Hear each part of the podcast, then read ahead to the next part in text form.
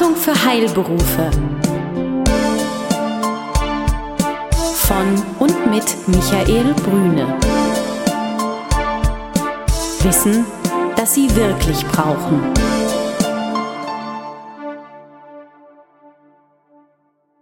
Guten Tag, meine Damen und Herren. Hier ist wieder der Newsletter und Podcast der Beratung für Heilberufe.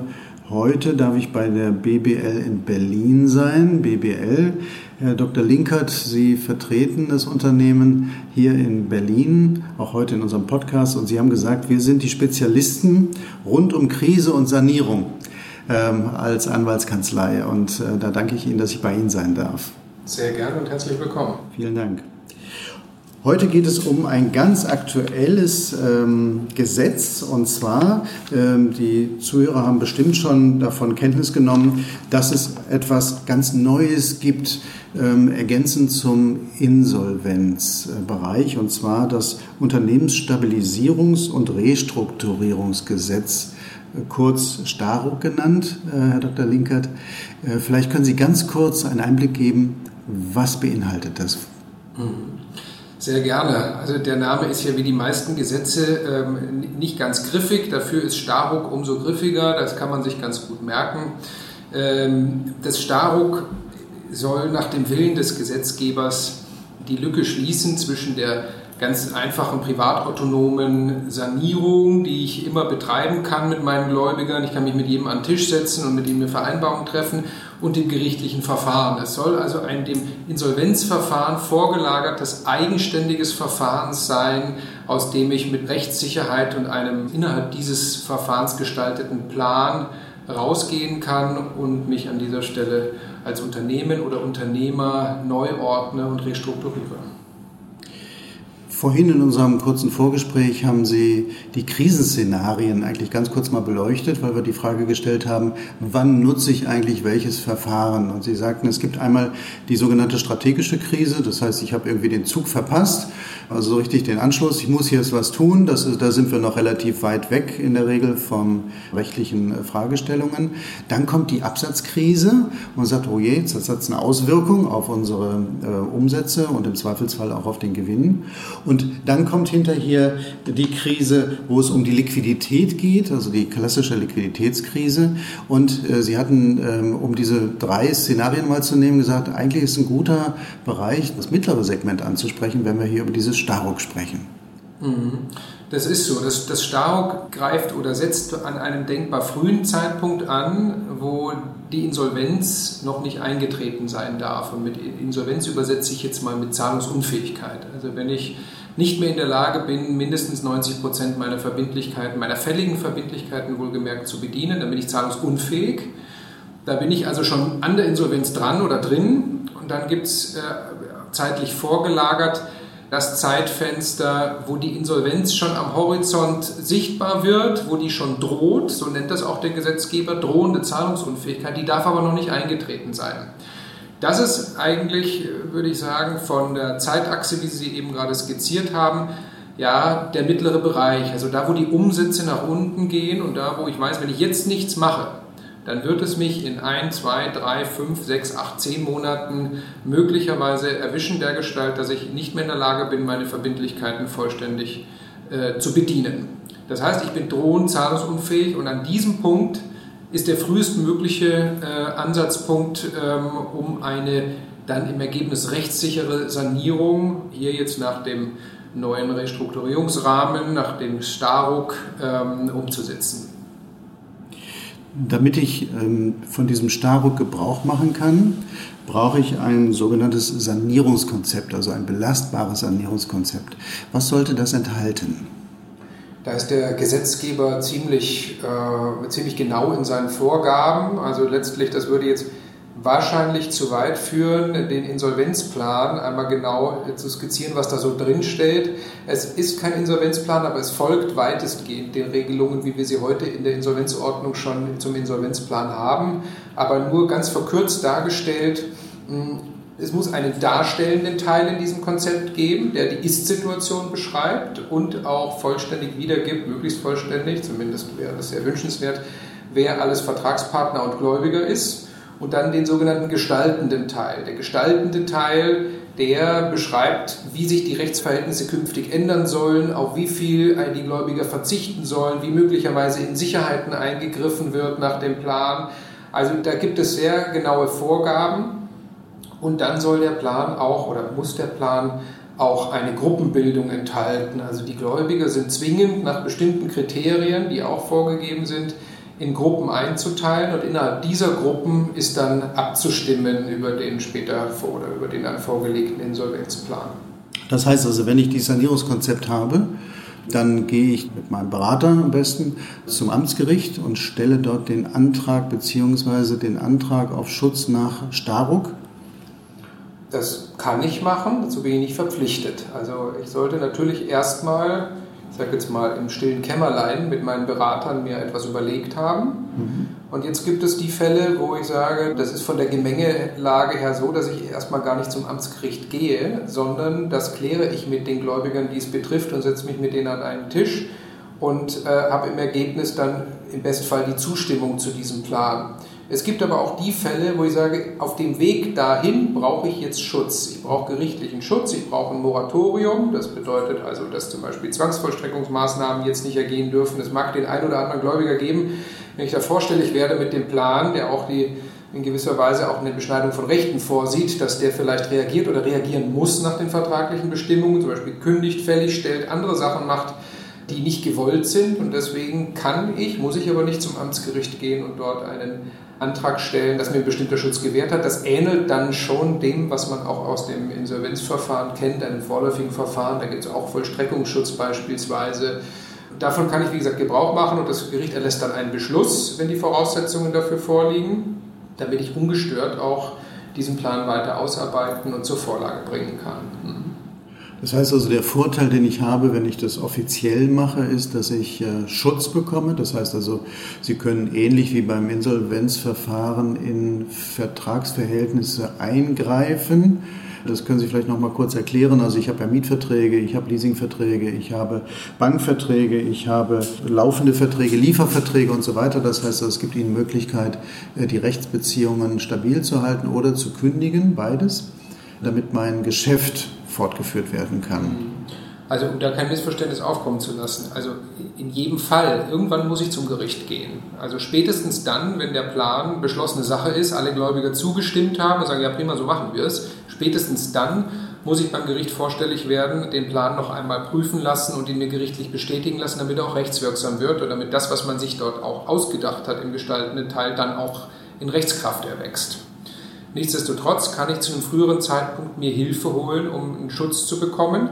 Diese Gestaltungswirkung, was Verträge und andere Sachen angeht, die gibt es erst mit Umsetzung und Rechtskraft des Plans. Aber auf dem Weg dahin soll ich eben nicht gestört werden. Das heißt zum Beispiel kann angeordnet werden, dass Kündigungen zu unterbleiben haben oder nicht, nicht wirksam sind oder dass beispielsweise Verstreckungsmaßnahmen ist ein ganz wichtiges Beispiel, dass die zu unterbleiben haben.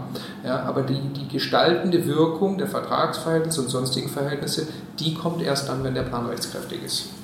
Eine weitere große Besonderheit dieses Verfahrens ist ja, dass nicht alle Gläubiger dem zustimmen müssen, sondern es eine 25%-Klausel gibt. Vielleicht können Sie die noch mal kurz erläutern. Ja, auch die gibt es in, in ähnlicher Form heute schon im Insolvenzplanverfahren. Auch da müssen nicht alle Gläubiger dem Plan zustimmen, sondern es müssen bestimmte Mehrheiten innerhalb der Gruppen erreicht werden.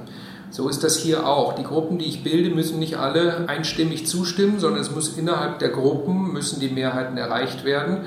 Und wenn bestimmte Gläubiger sich dem verweigern, hm, dann gibt es eben diese neuralgische 25%-Hürde, sagten Sie schon, die dann, sag ich mal, wo die anderen Gläubiger überstimmen können. Ja, also das soll vor allem ausschließen, dass es sogenannte Akkordstörer gibt oder andere, wo man sagt, das sind jetzt nicht nur, sind nicht nur wirtschaftliche Interessen, sondern die wollen einfach stören, die wollen das auch nicht zur Umsetzung bringen. Und wenn der Plan insgesamt für alle von Vorteil ist und insgesamt eine wirtschaftlich sinnvolle Lösung darstellt, dann sollen nicht Einzelne es stören können, indem sie es dann durch Verweigerung ihrer Zustimmung zu Fall bringen. Und diese Überstimmung ist auch in diesem äh, vorgelagerten äh, präventiven Verfahren, ist, ist, ist hier, kommt hier auch zum Tragen.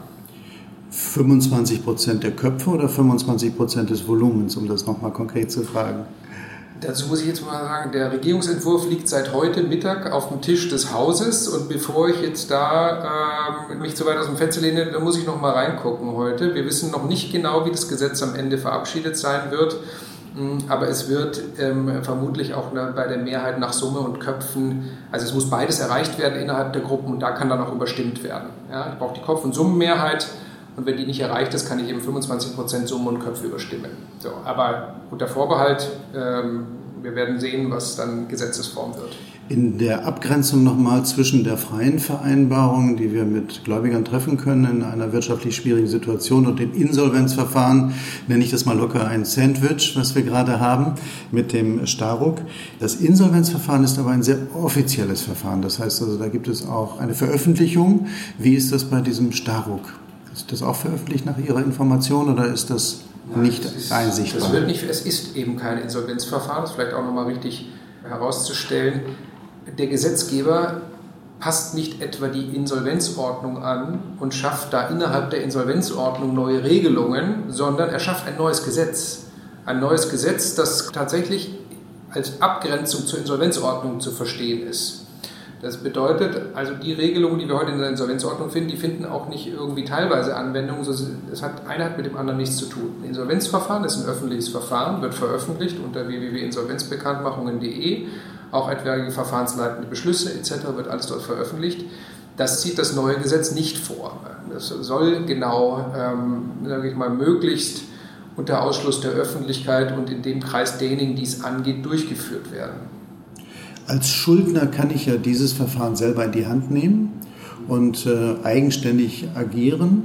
Warum empfehlen Sie trotzdem jemanden an die Seite zu nehmen? Was ist der Vorteil? Was ist der Nutzen? Also auch nicht irgendjemanden an die Seite zu nehmen, sondern gerade ein Unternehmen an die Seite zu nehmen, die Erfahrung halt auch im Insolvenzbereich haben, weil die Strukturen ja, so hört sich ja an, auch ähnlich sind. Warum empfehlen Sie das? Mhm. Also natürlich kann man so ein Verfahren auf eine sehr einfache Formel bringen. Ich schließe einen Vergleich mit meinen Gläubigern. Hört sich erstmal so an, als könnte das jeder machen. Tatsächlich ist dieses Gesetz sehr komplex. Auch ein Insolvenzplanverfahren ist ein sehr komplexes Verfahren. Auch selbst Praktiker innerhalb unserer Branche machen nicht alle Insolvenzplanverfahren. Ähm, es gibt sehr wenige in Deutschland, ja, und es gibt wahrscheinlich eher die, die geringere Anzahl von Beratern, die das auch tatsächlich in der Praxis schon regelmäßig umgesetzt haben. Man braucht dann eine gewisse Routine. Es ist ein gerichtliches, formalisiertes Verfahren. Und wenn wir diese Vorschriften nehmen jetzt und in ein vorgelagertes Verfahren packen, dann kann es meiner Meinung nach nur von Vorteil sein, dass das jemand auch in die Hand nimmt, der sowas vielleicht schon mal gemacht hat. Da geht es nicht nur um Kommunikation mit Gläubigern, sondern da geht es um Technik. Da geht es um äh, darum, das Gesetz richtig anzuwenden. Und ich kann das hat gar nichts mit dem Insolvenzrecht zu tun, jedem nur raten, da wo es komplex wird und da wo man Gesetz richtig anwenden sollte, sollte man das einem Profi in die Hände legen. Mhm. Hinzu kommt natürlich noch ein anderer Aspekt, das Vertrauen in einen solchen Plan und in die Umsetzung eines solchen Plans, das stellen wir heute auch schon äh, regelmäßig fest, wird natürlich etwas größer, wenn nicht derjenige, der sich in diese Situation manövriert hat, alleine wieder raus, auch wenn es sehr ehrenhaft ist und wenn es sicherlich der richtige Ansatz ist, das will der Gesetzgeber. Aber woher soll er das können? Der hat äh, bis heute Brötchen verkauft oder irgendwas gemacht. Der ist kein Profi für Sanierung und auch nicht für die Rechtsanwendung eines solchen Rahmens. Und das Vertrauen gegenüber Vertragspartnern, Banken, Leasinggebern, Vermieter etc. dürfte wahrscheinlich steigen, wenn ein Profi das in die Hand nimmt und man sich auch darauf verlassen kann, dass es dann auch technisch richtig umgesetzt wird. Denn das Ziel ist ja, dass das Unternehmen auf Dauer dann weiterläuft nach dieser Maßnahme, die dann ergriffen wird und äh, nicht, dass nach zwei Jahren dann die Lichter ausgehen, sondern es soll langfristig ja weitergehen.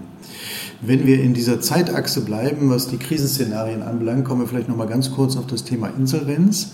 Da ist ja auch am Himmel eine Änderung, und zwar die Laufzeit der Restschuldbefreiung. Wie schätzen Sie das ein und wie sicher glauben Sie, dass da eine zeitliche Veränderung vonstatten geht, denn bisher sind wir ja bei sechs Jahren oder leicht abweichend. Vielleicht können Sie dazu noch ganz kurz was sagen. Mhm. Also der Einstieg, da freue ich mich, der ist schon mal richtig, wenn Sie von sechs Jahren sprechen. Ich höre heute immer noch von vielen. Ich habe ja sieben Jahre, die ich da runterreißen muss. Also sieben Jahre gibt es, glaube ich, seit 2002 oder 2003 nicht mehr, aber es hält sich hartnäckig. Äh, diese sieben Jahre. Tatsächlich hat der Gesetzgeber in den letzten, ja, dann sind es bald 17 Jahre, äh, kontinuierlich dafür gesorgt, dass das Restschuldbefreiungsverfahren etwas straffer wird äh, und auch verkürzt wird. Die letzte Reform vor einigen Jahren hat dafür gesorgt, dass wir zwar immer noch eine grundsätzliche Restschuldbefreiungsdauer von sechs Jahren haben, aber nach fünf Jahren schon vom Schuldner beantragt werden kann, die zu erteilen und nach drei Jahren wenn 35 Prozent der Forderungen getilgt sind und die Verfahrenskosten gedeckt sind. Ja, also auch das ist schon eine erhebliche Verkürzung gewesen. Tatsächlich soll jetzt für alle auf drei Jahre verkürzt werden. Das wird auch so geschehen. Warum? Weil das eine Umsetzung einer EU-Richtlinie ist, die auch dafür sorgen möchte, dass das harmonisiert wird in den Mitgliedstaaten und das einheitlich auf einen Zeitraum von jedenfalls nicht länger als drei Jahren ähm, angesetzt werden soll, das Restschuldbefragungsverfahren. Es gibt Länder, da sind wir unter drei Jahren, aber die drei Jahre, auf die konnte man sich verständigen und das sollte auch zeitnah umgesetzt werden. Ähm, ich würde sagen, Corona-bedingt ist die Umsetzung dieser Richtlinie auch auf der Agenda nach oben gerutscht und ähm, so wie der präventive Restrukturierungsrahmen auch ist das auch, ich sage mal, zur Chefsache erklärt. Das Gesetz wird kommen, die Verkürzung wird kommen und sie wird nach dem, was man heute weiß, auch rückwirkend zum 1. Oktober 2020 voraussichtlich gesetzt werden. Mm, das ist nichts, wo ich schon eine gewisse Verbindlichkeit da drin haben, verstanden haben möchte, aber es ist das, der Arbeitstitel, wie wir ihn heute kennen. Und wenn es nicht der erste Zehnte wird, dann wird es sicherlich in, in diesen Monaten sein. Wenn es der erste Erste ist, wäre es natürlich nicht mehr das, was ursprünglich mal kommuniziert war. Eigentlich sollten wir das Gesetz heute schon haben. Ich danke Ihnen sehr für das Gespräch. Ich bin gespannt auf äh, den nächsten Bericht mit praktischen Erfahrungen und darauf freue ich mich sehr, Dr. Linkert. Vielen Dank. Sehr gerne. Besuchen Sie uns im Web. Mehr Informationen finden Sie unter www.beratung-heilberufe.de